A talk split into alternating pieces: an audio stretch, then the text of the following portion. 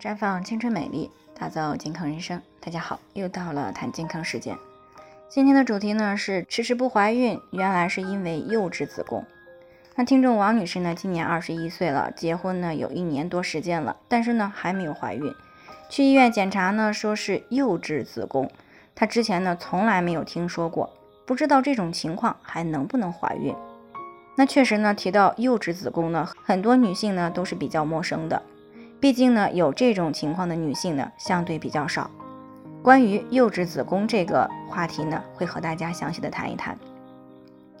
幼稚子宫呢，也称子宫发育不良，是指子宫的结构和形态正常，但是呢，体积比较小，子宫颈呢相对比较长，是不能够怀孕的其中一个最重要的原因。那临床上呢，常见的幼稚子宫呢有两种类型，一种呢是青春型子宫。这个呢比较多见啊，它的子宫腔与宫颈管的比例呢可以说是一比一的啊。另外一种呢是幼儿型，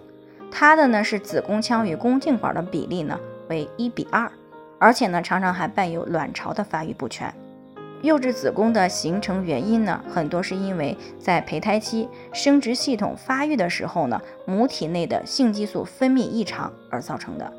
那当然了，在青春期如果出现了影响生殖器官发育的因素，比如说青春期过度饮食，造成了长期的营养不良，也是可能会形成幼稚子宫的。那临床当中呢，女孩子初次来月经的年龄推迟，还伴有月经的量少、痛经，甚至是闭经的情况，那往往呢就是子宫发育不良的一个重要临床表现。比如说呢，一般女孩子呢都是在十三岁左右来月经。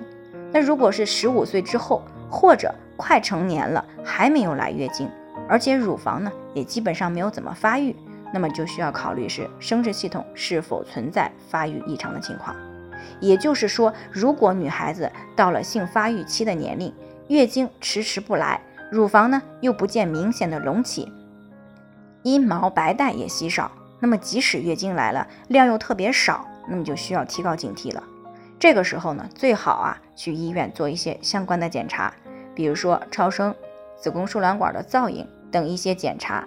那如果青春期确认是幼稚子宫，那除了个别属于先天发育障碍啊而难以恢复正常的以外呢，绝大部分呢啊通过调理呢都会有一个比较好的结果。